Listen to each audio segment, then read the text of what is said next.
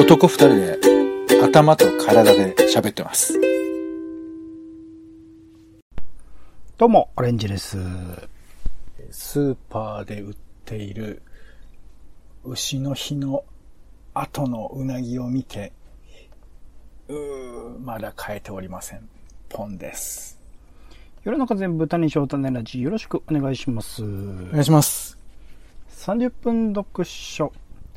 本一冊丸ごとを読むのはハードルが高いそこで気になる本をまずは30分だけ読んでみての感想や予想を語ります。さらに監読した後の感想や読みどころを語っておりますが、今回ですね、監読編として紹介しますのは前回30分読書編で読み始めました。まあ、くくりとしてね、親も子も勉強になる漫画スペシャル数学編ということで、先週は数学ゴールデンというね、漫画紹介しました、軽く紹介しましたが、他2冊と合わせて紹介できればと思っております。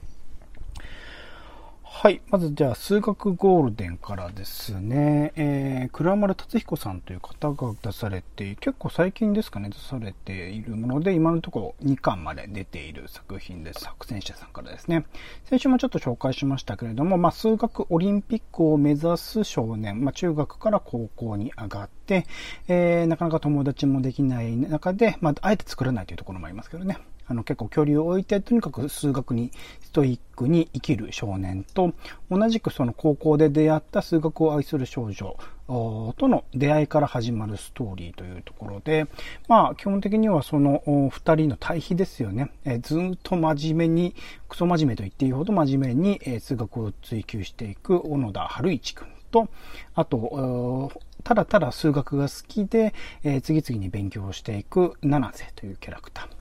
二人の中心とした物語が描かれていくんですけど、まあ、数学オリンピックというものを題材にしているので、その数学オリンピックというもの、まあ、最近もね、えー、金メダル何人か受賞したというところで、えー、日本でもニュースにはなりましたけれども、なかなか身近ではない数学オリンピックの世界、特に数学オリンピックで出されるような問題っていうのはどういうものがあるのかっていうことなかなか馴染みがある人は少ないと思うんですけど、それのま一端を知れるというかね、まあ、実際その問題が出て、が書かれていて、それについて、まあ決して僕もそんなに数学得意ではなかったので、えー、解くことは全くできないんだけれども、なんかそのそういう数学オリンピックの問題みたいなものに向かっている、うまあこれを、えー、物語は高校生ですかね。高校生たちのその思考の流れみたいなものも、あの、一緒に追うことができるような作品になっていて、なんかすごく遠くにあった数学オリンピックというものを少しでも身近に感じられるというか、あ、なるほど、こういう人たちが数学オリンピックっていうのは受験、あの、受けていて、まあ、その中でも、だからメダルを取るとかっていうものすごく、選ばれた。それこそ今オリンピックちょうどやってますけれど、そういう代表クラスの人たちが、あの、選ばれてる世界なんだなっていうことを、こう理解する、その入り口としてはすごくいい作品なんじゃないかなと思っております。すごく身近で、まあ、その、あの、若者のね、青春物語としても一部見ることもできる。いろんな人間関係、若い高校生の人間関係、それは教師とかも含めてね、描かれてたりするので、そこの部分の楽しみもありつつ、まあ、まあ、やっぱり数学オリンピックという世界の一端を知れたっていうところが、すごく個人的にはいい作品だなと思ってで、まだ2巻までしか出てないので、すごく追いつきやすい作品だと思いますし、すごく早くスピーディーに読めるような作品でもある。もちろんその問題をしっかり解こうと思ったら結構な時間がかかるというか、俺は解ける気はしなかったんですけど、まあまあそういう作品でもあるので、気軽に読み始められる作品かなと思います。で、2作目がですね、はじめアルゴリズムという作品です。三原和人さんでいいのかな。えー、とある、えっと、まあ、老数学者、ものすごく有名で、ちょっとあの、年を取った、あ数学者の人が、あの、自分の出身のね、生まれた島に戻って、そこで講演会をするんだけど、で、講演会の帰り道、もともと自分がすごく若い頃に数学にのめり込んでいた場所っていうところ、母校にも戻ってみたら、昔その、えー、その母校の壁とかにね、自分で数式とかめちゃくちゃ書きまくっていた。で、それはそ、その当時はまだまだ全然知識がなかったから、その、途中で終わっていた、答えも出せないままに終わっていたんだけれども、それを見に行ってみたら、それを解いている人、子供がいたと。小学校5年生なんですかね、関口はじめくんっていう男の子がいて、すごくその数学の世界にのめり込んで、その数学だけではなくって、雲の動きとかね、木の枝の分かれ方とか、虫の動き、虫の、その羽の脈のでき方とかそういうものをなんかいろいろと解き明かそうとしている子に出会いその数学の根源的な面白さというかあのなぜ数学を自分自身がやり始めたのかっていうところもちょっと思い出すような出会い、まあ、老数学者と少年との出会いから始まるストーリーというところで、まあ、そのはじめという少年の、まあ、才能を見込んで内田さんという方はまあ、自分が今、あのー、住んでる、もともと、えっ、ー、と、島に住んでたんですけど、そこから引っ越して、新しい場所に、あの、暮らしていたので、そこにこう、呼び寄せて、えー、そこから、あのー、瀬口はじめ君は自分の独、基本的には独学で、自分の好奇心の赴くままに、いろんな、その問題とかを解決と、解こうとしていたんだけれども、えー、その、数学者の内田さんという人は、もういろいろなその数学の先人たちのね、いろんな解放とかっていうのがあるっていうのを教えて、えー、君があの解こうとしてるものは実はこういう解放を使えばできるんだよみたいなことを教えることによって、はじめくんがどんどんどんどん、あ、これ面白い、こんな考え方があったのかっていうのを気づいて、えー、身につけていくというプロセスが描かれていくんですけど、これはまあ、数学の勉強そのものというよりは、なんで数学が好きな人ってのはこれだけ数学が好きなんだろうっていうことを少し理解できるというか、なんでこう、数学者の人とかね、それを仕事にしてる人、研究してるしてる人とか、あとテレビとかでもね、よく数学のすごい好きな人とかって出たりしますけど、なぜ彼らがそれだけ数学が好きなのかっていうところを、ちょっと一端を見せてくれるというか、あの、感じさせてくれる、想像させてくれるようなあ作品に、になってると思いました。なんだっけな、ちょっといい説があってね。数学にとって重要なものは何がわかるかっていうふうにその数学、老数学者の内田さんという人が、まあ、はじめくんのね、お姉ちゃんに聞くんですけど、それは情緒だよっていう、感情の出所みたいなものだ。心と言ってもいいと。美しいものを美しいと感じる心の目。情緒とは世界と自分の間に通された道のようなものだ。情緒を通して問いが開く。その情緒を、まあ、島のね、えー、自然が彼として育んだっていう、その情緒っていうものが実は数学にとってはすごく重要なことな、その美しいというもの、さっき言った自然世界ですね、雲の動きとか木の枝の分かれ方とか、そういうものを解き明かす、その美しさはどうしてそう美しくできているのかってことを解き明かすってことは、実は数学の本質的な、には重要なことだみたいなことを言っていて、なるほど、そういう確かに美しさみたいなものが、まあ数学っていうのはね、すごく整ってるというか、やっぱり解がある以上は、その、全てが整理されたものだったりするので、まあいろいろな宇宙の真理とかね、いろいろと解こうとする人たちも数学を、えー、アプローチの手段として使ったりしてますけど、なんかそういう美しさみたいなものの理由みたいなところを考えることが、まあ普段ね、数学に触れてない人はなかなかそこら辺理解することは難しい。僕もそうだったんですけど、こういう作品を通してそういう数学の美しさみたいなものの知るあのきっかけにはなるかなと思います。で、最後、えっ、と、これはまたちょっと異色というか、えー、数学で遊ぼうという作品ですね。絹田村子さんかな？が出されていて、えー、もう6巻で終わってるのかな？全6巻ですね。さっきの春始めアルゴリズムはもう10巻でこっちも終わっています。で、こちらはですね、まあ、大学生活、えー、吉田大学っていう大学なんで、まあ、京都大学のことかなと思うんですけれども、まあ、吉田大学という大学に入れたものの、ずっとその記憶力だけでうまくやっていた、あまあ、大学に入った、えー、横君というキャラクターが、数学、大学における数学に出会い、その微分積分っていうところの難しさ、まあ、微分積分って普通に高校とかでもやってたよなみたいな話はあるんだけど、なんか大学におけるまた理学部なんですね。入ったら理学部のその微分積分みたいなところが、あの、理解できなくて、えー、ついていけなくて、えー、そのまま学校に通えなくなって、2年留年するっていうところから始まるストーリー。で、そこから復学、とあるきっかけで復学していくんだけれども、その中でまた数学が好きな人たちの集いと出会って、えー、そのもともと苦手としたというかね、記憶力だけでは太刀打ちできないような数学っていうものをいかにして彼が身につけていくのかっていうプロセス、いかにして学んでいくのかっていうプロセスをま見せていくような作品になっていて、結構その学園ものみたいなね、大学におけるこの、えー、モラトリアムというんですか、における、その人間関係わちゃわちゃした感じも楽しめつつ、あの、ところどころですね、数学のその考え方、例えば、えっ、とね、面白かったのはトイレットペーパーってあるじゃないですか。トイレットペーパーの面積。あの、いわゆるロールのやつですね。面積はどのように出せばいいかっていう。それは、まあ、円周率で、えー、使って、まあ、円の面積であって、で、高さを掛け算すれば出るみたいな話なんだけど、それがなぜそういう式で成り立つのかっていうのの証明として、えっと、トイレットペーパーのね、2箇所を切って、えー、三角形にするんですね。わかるかな ?2 箇所、あのー、近くの、えっ、と、半径分ですね。半径分2箇所切ると、そこが、あのー、三角形になるんですけど、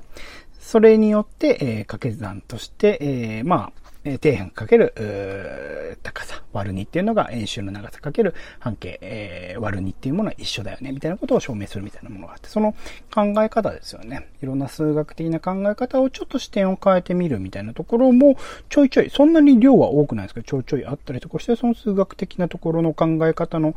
切り替えの面白さも味わいつつ、普通に、えっ、と、大学の青春もの、大学時代の、えー、人間関係みたいなものも面白く見られる作品かなと思います。で、まあ、それぞれですね、えー、扱っている時代が結構違うっていうのは大きいかな。数学コールについては高校だし、はじめアルゴリズムについては小学生、数学ラソについては大学生というところで、それぞれの数学とかね、えー、算数とかそういったものに向き合うアプローチの違いみたいなものも楽しめつつ、それぞれ、あの、やっぱキャラクターが立っていて、えー、ストーリー自体も面白いので、数学っていうものが身近じゃない人ほどですね、えー、いろいろなそういう数学オリンピックを目指す人もいれば、大学数学にチャレンジする人もいれば、数学そのもの、小学校ぐらいからの数学そのものをこう探求していくっていうところもあればっていうところで、あの、いろんなアプローチのしている人たちが見られると思いますので、えー、数学に、えー、馴染みを持つ、数学に愛着を持つ一歩目としてはちょうどいい散策なのではないかなと思いますので、えー、おすすめでございます。じゃあ、ポンさん、なんか読みたくなったのとか、感想とかあればお願いします。そうですね。どうですか？その、数学っていうものの、うん。深みっていうのを、なんかこう、説明しづらいと思うんですけど、そういうものは、な、なんつうのかな。ど、どんな感じで受け止めたんですか？説明としては、まあ、わ、かるんですけど、うんうん。ご、ご本人としては、どんな風に、もしくはこんな風なものに似てるなとか、なんかそういうのありますか？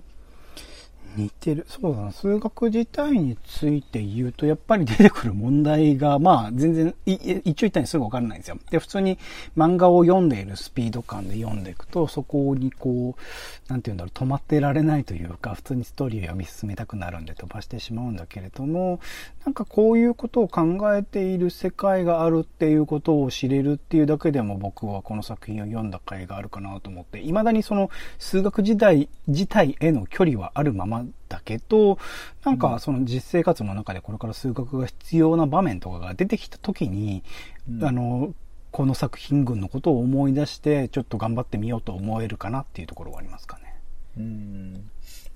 やっぱこう漫画読むだけでは、その、当人の、なんていうかこう、なんて言うんだろうね。なんかこう、美学みたいなものには、こう周辺的には触れられるけど、自分のこれに似てるな、みたいな、そこまではちょっと見つからん感じですか？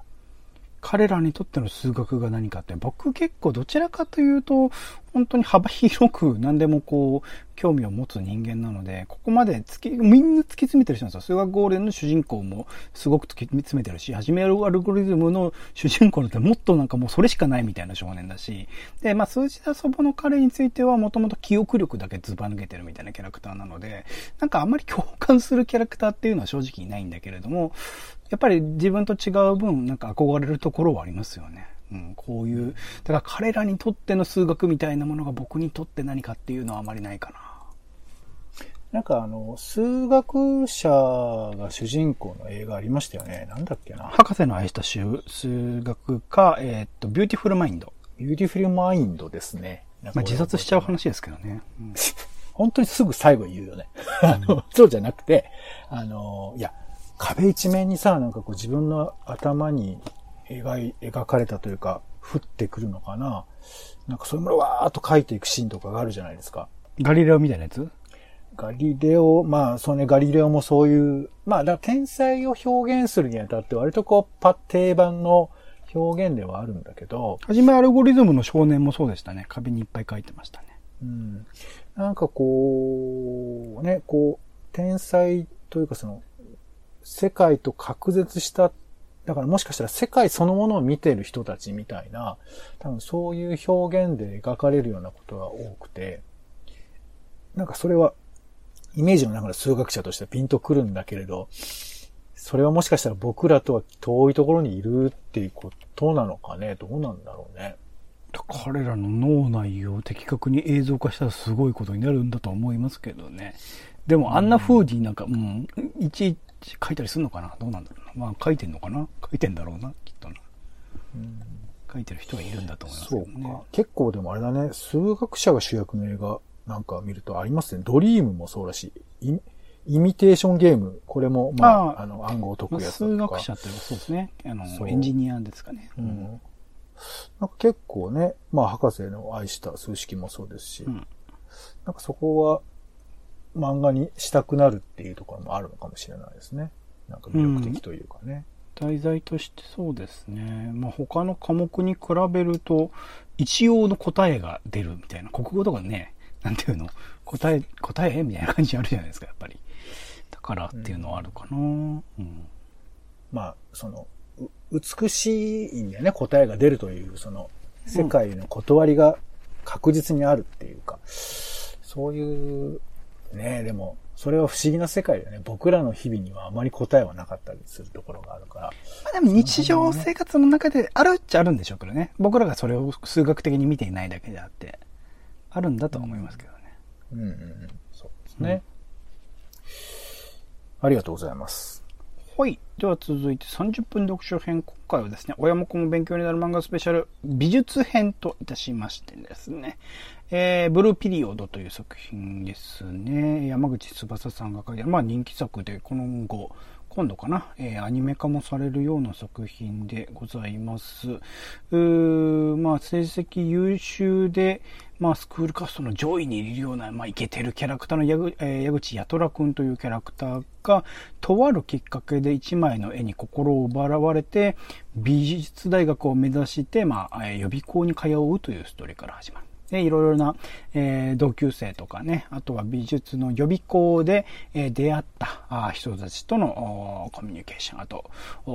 美大を目指すプロセスにおける苦労みたいなことが、まあ、描かれていく漫画なんですけど、これ、まあ僕好きでずっと最新作まで追っているので、ほぼほぼ読んではいるんですが、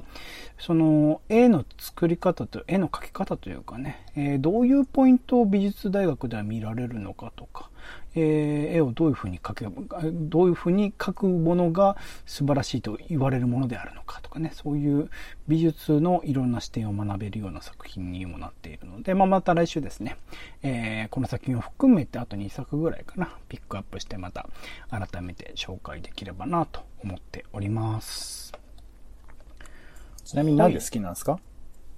僕はキャラクターが好きなんですよね。このヤトラというキャラクターも初めは何だろう、成績優秀で、えーイケてる感じのちょっとヤンキーっぽいキャラクターのーグループにもいて、なんかそこら辺のいけすかない感じかと思ったら、実はすごく真面目というか美術に対して、えーストイックでっていうキャラクターで、その内面をどんどん追っていくうちにどんどんどんどん惹かれていく感じもありつつ、周りのその絵の、やっぱ天才っていうのがいるんですよね、何人。そこら辺の天才がどういうふうに考えているのかっていうことを、まあ、この作者の山口翼先生も、えー、もともと美大にいらっしゃった方なので、そこら辺で多分今までの経験で見てきた方の人の、実際にいた人たちのキャラクターみたいなものが投影されてるんだと思うんですけど、本当にみんな個性豊かで面白くてっていうところですごく好きになっている作品ですね。まあ、もちろんその、あの、ゴールというかね、プロセスとしての美術大学受験までにどういうふうにしていくかっていうところの、まあ、切磋琢磨する様子とかも含めて、えー追ってて楽しい作品ですね。絵もいいし。で、実際描かれる絵とかも、あの、美大の人なのかな？あのー実際に通われている方の絵をその作品として出す。だから、いわゆるよくドラマの中の漫画とかってすげえ、あれ？これはちゃんと描いてるの？みたいなのあったりしますけど、本物の絵を、その、なんて言うんだろう、えっ、と、なんか、問いとして出された時の回答として、えー見せたりとかしてるっていうところも含めて、細部までこだわっている作品でもあったりするので、すごく好きですね。うん。うん詳しくは次回。来週、あの、他のと合わせて紹介したいと思います。では、3分読書ポンさんお願いします。で今回は、うなぎ、よし、食べに行くぞと、えー気合を入れるための本ということで。今、えーあれ、いつでしたっけ？牛の日って。牛の日7月の28だったかな。ああ、これから。うん まだ、まだね、うなぎは残ってますもんね。あの、まあ、言うと、あの別に夏が旬ってわけじゃないですから。そうですよね。あのーはい僕も多くで見ましたよ。はい。多くでやってた？彼、彼が名付けたんです。あの、牛の日平賀源内がはい。平賀源内が実ははい女性だったっていう、まあ話ですからね、多くは。なるほどね。はい。はい。まあまあ、あの、なんですけど、うーんまあでもけ結構ね、日本では、えー、土曜の牛の日に食べられる夏の食べ物みたいに思われてるんですが、まあそれはいいんですけど、うん。えー、まあ、まあ季節はね、あの、別にいつでもいいのかもしれないんですけど、やっぱこう職人がさ、どういう職人で、どういうお店で出すかっていうあたりが、やっぱり大事なのかなと思いつつも、まあそんな職人の差ってわかんないよなとか、あとそもそも職人の考えてることが全然想像つかないなと思ったりするんですけど、そんなうなぎ職人自身が書いた本、うん。生涯うなぎ職人っていう、えーこれね、野田岩っていう、はあ、有名ですよね。えーと、下北沢とか僕は一度行ったことあるんですけど。えー結構いろんなところにも出てるみたいですが、えーその店主、金本健次郎さん。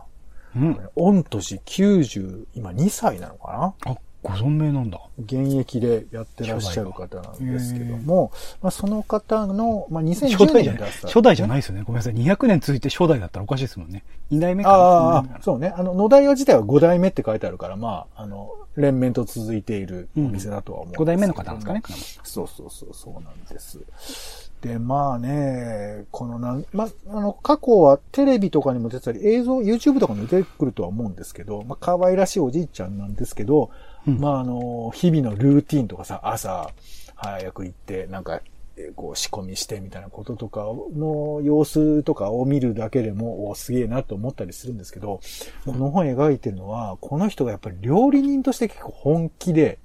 うんうん。例えばワインに合ううなぎみたいなこととかをさ、研究するためにフランス行くとかさ、ほう。なんかね、もうそ、その、いわゆるなんか頑固でずっと黙々とやってるだけじゃなくて、美味しいうなぎってね、どういう風にしたらいいのかとか、何に合うんだっていう風なことを、めちゃくちゃ研究していくみたいな、なんかそういう風な話もあったりするんですよ。あと、まあ、その、うなぎの養殖とかを自分でやろうとかさ、なんかいろいろなことをチャレンジしてて、いや、めちゃくちゃやっぱこう、職人ってのは、うなぎを愛してんだなって、美味しいうなぎ、どうやって美味しくうなぎ食べてもらうかということをめちゃんこ考えてんだな、みたいなことを、これを読むと改めてわかるというですね。あの、なんかね、うなぎの生態の話をよく僕はするんですけど、はいまあもちろんね、その絶滅危惧種だとか、食べていい、いけないとかそういう話もありますけど、でも実際にこう職人たちが愛情を込めて作っているうなぎ、うな丼、ね、こういうものをどんな思いで作ってるのかをちょっとこれを読んで、よし、やるぜっつって今はまだ行けてないんですけど、あら。えーまあ冬ぐらいかな、行くのは。冬でもいいんですか？うなぎは冬別にでも OK？、ももちろんもちろん、はい。全然いつでもいいと思います。うんはい。なので、えー、ね。はい。まあ、行きたくなったという話です。改めて。はい。はい。ありがとうございます。す。では続いて30秒読書行きましょはい。えー、ちょっと読んで喋ってを、えー、黙々と続けております。えー、独学大全というですね。もう、このコーナーどうやってみんな受け止めてんだろうね。もうよくわかんないんですけど、えー、な学ぶことを諦めたくない人のための55の技法。えー、ね、イージーな気持ちでやってるわけではありませんよ。えーうん続けることとかね、えーちょっとずつやるていいじゃないのっていう、そういう風な、えー趣旨でやってますけども。今回は、えー、50、千えー154ページ目ですね。700ページぐらいある本なんですけど、まだ前半ですな。はい。えー、オレンジさん、このさ、あのー、程度の度って書いて、送り仮名しって書いて、これなんて読むの？ガタシじゃねえな。どし、どしがたい。あれだど。しがたいって何？どしがたいっていうのは、あの、あれ、やばい。アニメの、あれ、あいつ、メイドインアビスのキャラクターたちが言うやつですね、よく。あ、そうなんだ。はい。いこんな言葉使わないよね、あんまね。や、だから多分それでいっぱい使われるようになったんで使う人が増えたような気もしますけどねメイドインアビスの。なんかあんまり使わない感じをさ、なんかこう、当てるやつやめてほしいんだけどね、あれ。なんだろうね、なんか。うんすすごい。いや、なんかすご小いさ。説なんてそんなのばっかですよ。小説じゃないじゃん。まず。小説じゃないし。多分アニメ好きなんじゃないかな、読書ザラさん。まあ、ごめんなさい。全然関係ない話ですけどね。はいえっ、と、今回はですね、えっ、と、なんかね、こうやりたいことがあるのになかなかできないみたいな時に、強い意志、決意があれば問題を解決するか。いいな。心を何とかしようとする方策は、心に責任を押し付けるだけで終わりますって書いてありまして、あら。そうだなって思いました。ん？だから、お前しっかりしろよと、お前がしっかり心を持ってね、頑張ってやるっていう気持ちを持ってやんなきゃダメだろうって言われたら、あ、この人は無責任な人なんだなって思った方がいいってことですね。うん、そその、なんか一歩先みたいなのないんですかね？あ、無責任なちょ人だなちょっとずつ読んでんだから。その次はまた来週ですよ。無責任な人だなで終わっちゃうとすごくなんか、なんかダメな気しません？だ、いいのかな？これで。いや、だから、心に責任を押し付けるだけではダメですよと。うん粉骨震災、私は責任を持って、えー、頑張らせていただきたいと思いますって言ってるやつは信用していけないっていう風に私受け止めましたんで。しちゃいけないで。いいのかななんかその先に言いたいことあるんじゃないかなその先のことは、来週以降ね。あ、本当ですか。はちょっとドキドキしたままで、じゃあ、ぶら下がりで、はい。ごめんなさい、30秒読書なんで、もう今日はさ3分喋ってます。これ違反ですけど、まあちょっと一歩ずつね。喋んなきゃ。そうそうそう。いや、君が伸ばしてんだろ。はいえー、はい、ありがとうございます。では最後に、はいえー読書ニュースです。お願いします。えーまず一つ目です。ちょっと今回はね、いろいろと考えさせられるニュースがありました。一つ目です。えークイックジャパン8月号。えーこちらの方がお休みのお知らせということで。僕もハガキが来ましたよ。ハガキじゃねえか。封筒来ましたね。あ、定期購読されてらっしゃるんですね。そう。おなるほどね。えー、2021年7月19日に、太田出版ホームページにクイックジャパン第3号、第3号だったんですね。掲載の小山田圭吾氏記事についてのお詫びを発表させていただきましたと。クイックジャパン編集部としてしましても、表現方法、記事の影響についての資料、そして配慮が足らないままに世に出たことにより、差別を助長し、被害者の方をはじめ多くの方を傷つけたことを改めて深くお詫び申し上げます。編集部として今回の事態を真摯に受け止め、二度と、今後二度とこうしたことを繰り返さぬよう編集体制の見直しが必要と判断しまして、クイックジャパンボリューム157の8月の発売をお休みいたしますと。もうちょっと読んでみましょうか。えーこの期間に編集部としてのチェック体制の強化、体系の強化と、強化を行うとともに、編集部員それぞれが差別と社会問題に対する理解を深めてまいります。こうした対応を行いながら、今回のような問題が起こらないよう編集部が日々の活動の中で不断に検討し振り返りながら紙面を制作していく所存ですと。はい。えー、次号の発売時期はまたということなので、まあちょっと今はまだわからないという状況みたいですけどね。はい。えー、で、まあ、私個人の意見で言うと、結構どういうふうに考えたらいいかがわからないなっていうところはあるんですけれど、ただまあ、何かが起こっちゃった時に、まあもちろん、その編集部もどう受け止めたらいいのかを、まあ、ね、ある程度大人なので考えはあるにしても、悩み、考えているところがこういう、まあ、えー延期というかお休みということになったのかなと思いますけど、うーん、なんかね、まあでも、まあね、すごく悪く言うとかそういうこととは別で、なんか、こういうことを受け止めていかなくちゃいけないシーンは、おそらく今後もいろんなメディアが受け止めなくちゃいけないことなのかなと思うと、ね、だって、このそう、ほぼ相関に近いの3号のことを直接どう受け止めるのかって非常に悩ましいなと思いますけど、それでもやっぱり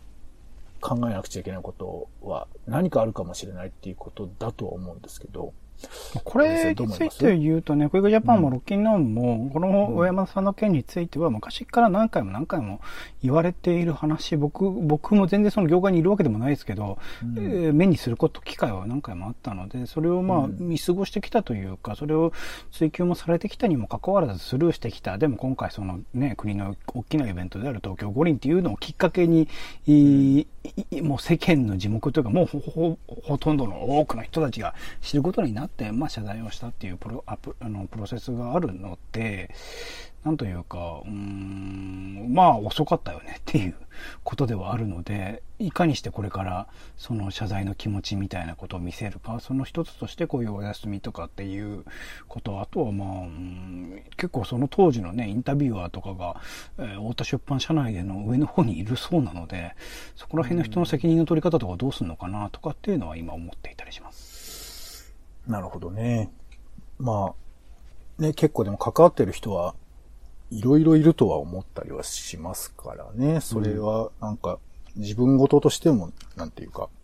胸に来ることでは取材をする人の責任っていうのは本当に大きいんですよね。なんか取材をすることによって、その取材相手の人生を変えてしまうことって全然あり得るので、まあ、今回の件はすごく象徴的な例になったけど、小さなことでも少しだけでも人生を変える可能性があるので、取材をするっていう行為の重さみたいなことを改めて考えなければいけないよなと思いますね。そうね。うん。まあ。はい。テレビとかね、あの、いきなり街角でこう店入って取材してるとか、あんなの本当やめてほしいんですけどね。うん。まあでもそういうことをね、あの、受けて我々は情報を得てるまあ、実際アポなしで入ってることはほとんどないらしいって聞きますけど、まあ、それもそれ同じようなことではあります、ね、調子に乗ってたやってた水曜、あの日テレの番組とか終わりましたからね。なんとか、サプライズみたいなやつとかね。うん、まあ、ただなんか、俺はこう、こう、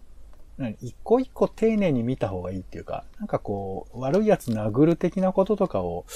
あんまりこう、ノリノリでやるのはあんまり好きじゃないなと、ね、それは全然そうだと思いますよ。なんかそのプロセスとか、今どういうことをやってきたか、それは大山田さん自身もそうだし、クイックジャパンについてもそうだし、ロッキンオンジャパンについても、どういうことをやってきたか、どういう風な背景があってこうなってきたのかっていうことを知った上でちゃんと、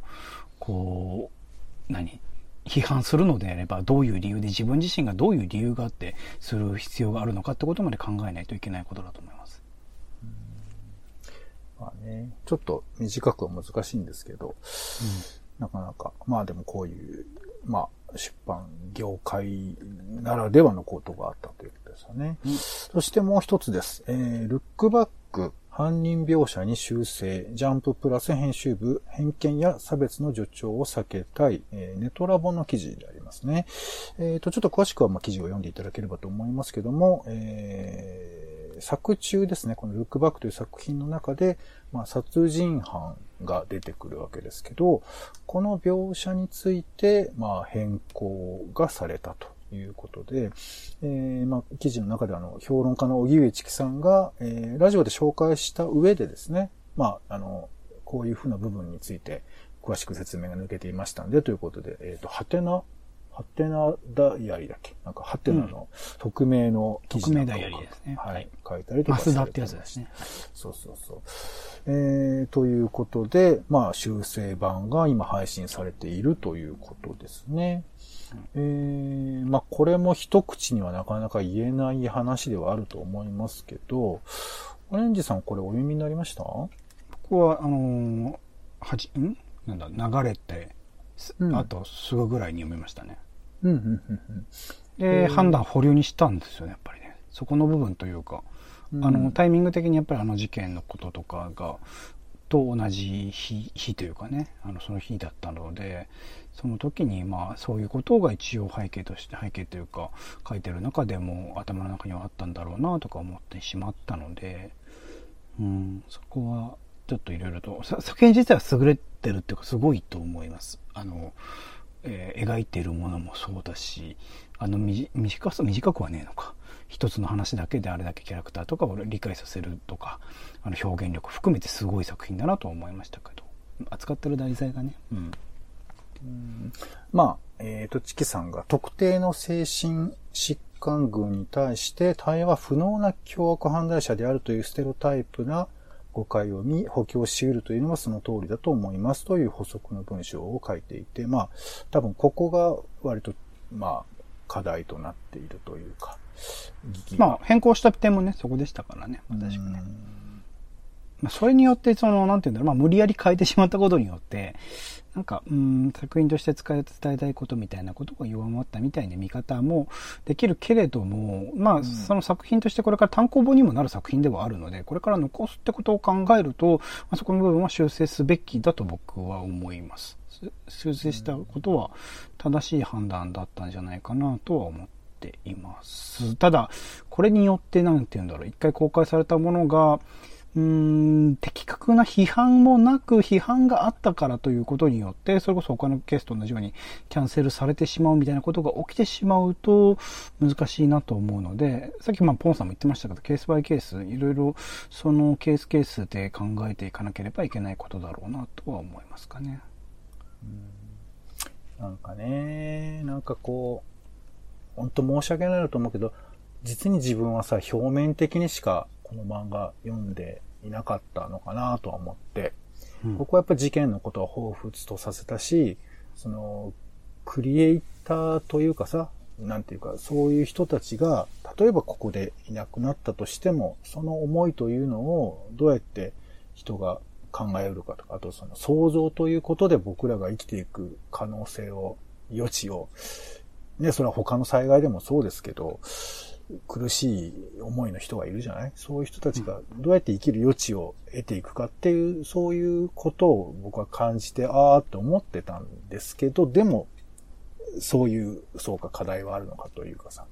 だから、ポジティブに受け止めたいところとは別なところに、自分自身の底には影があるのかっていうことを、これ結構けきついビンタなんだよね。これでも見つかったというか、これあえてここがピックアップされたのは、この作品がすごく優れてる作品だからなんですよ。他の作品とか、凡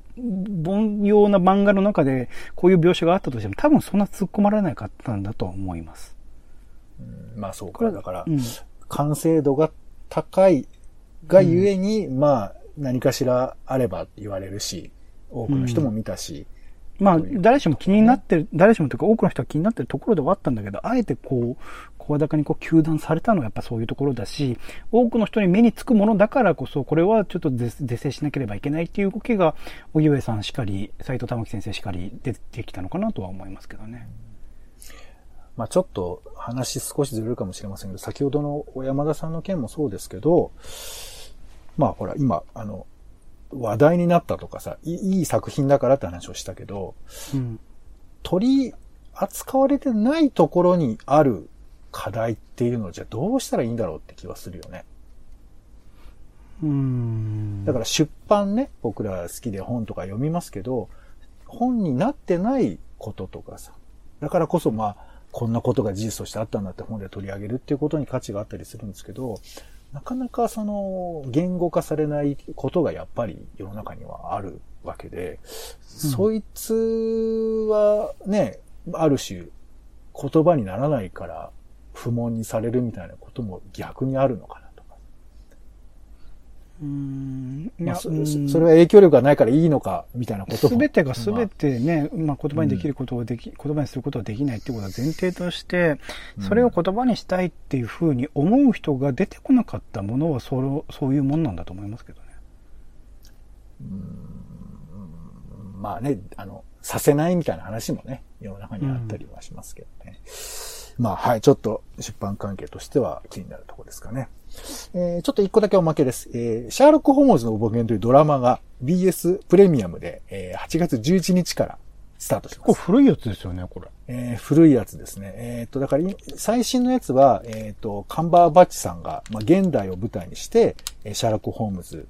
の活躍を描いているわけです。さらになんかあの、エノラ・ホームズっていうね、あの、ホームズの妹かな？なんかの話もで、ネットフリックスなんかでやってますよね。最新のやつだよね。でうん、これはですね、もう僕もね、当時放送、日本で放送されてたんです。これ1984年の作品なんですけど、うんジェレミー・ブレットっていうね、もう、いやもう、これ、この人じゃないかっていうぐらい、もう、シャーロック・ホームズで。うんで、その声を、まあ、太陽に吠えろで出てたあの、露木茂さんが当ててるんですけど、もうねこの声がね、もう本人しか、いや、まあ、日本人じゃないけど、本人なんだよ。完全に聞いてて。だからまあ、僕ら、その、多分その、この84年版を見てた人は、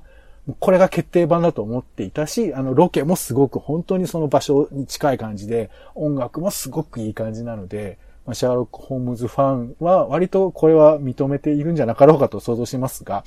うんえー41話もありますんで、まあ、お暇な方はちょっとね、一作でもご覧になれば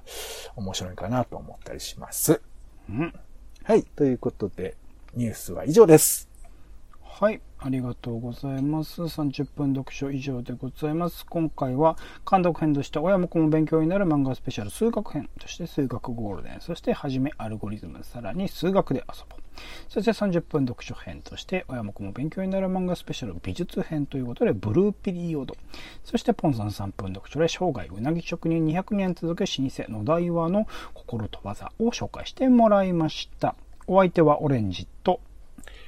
えー、あ、そういえばあれだ、あのーほぼうなぎを食うの忘れてたから、食うをせ。ということで終わりです。ポンでした。種ラジまた。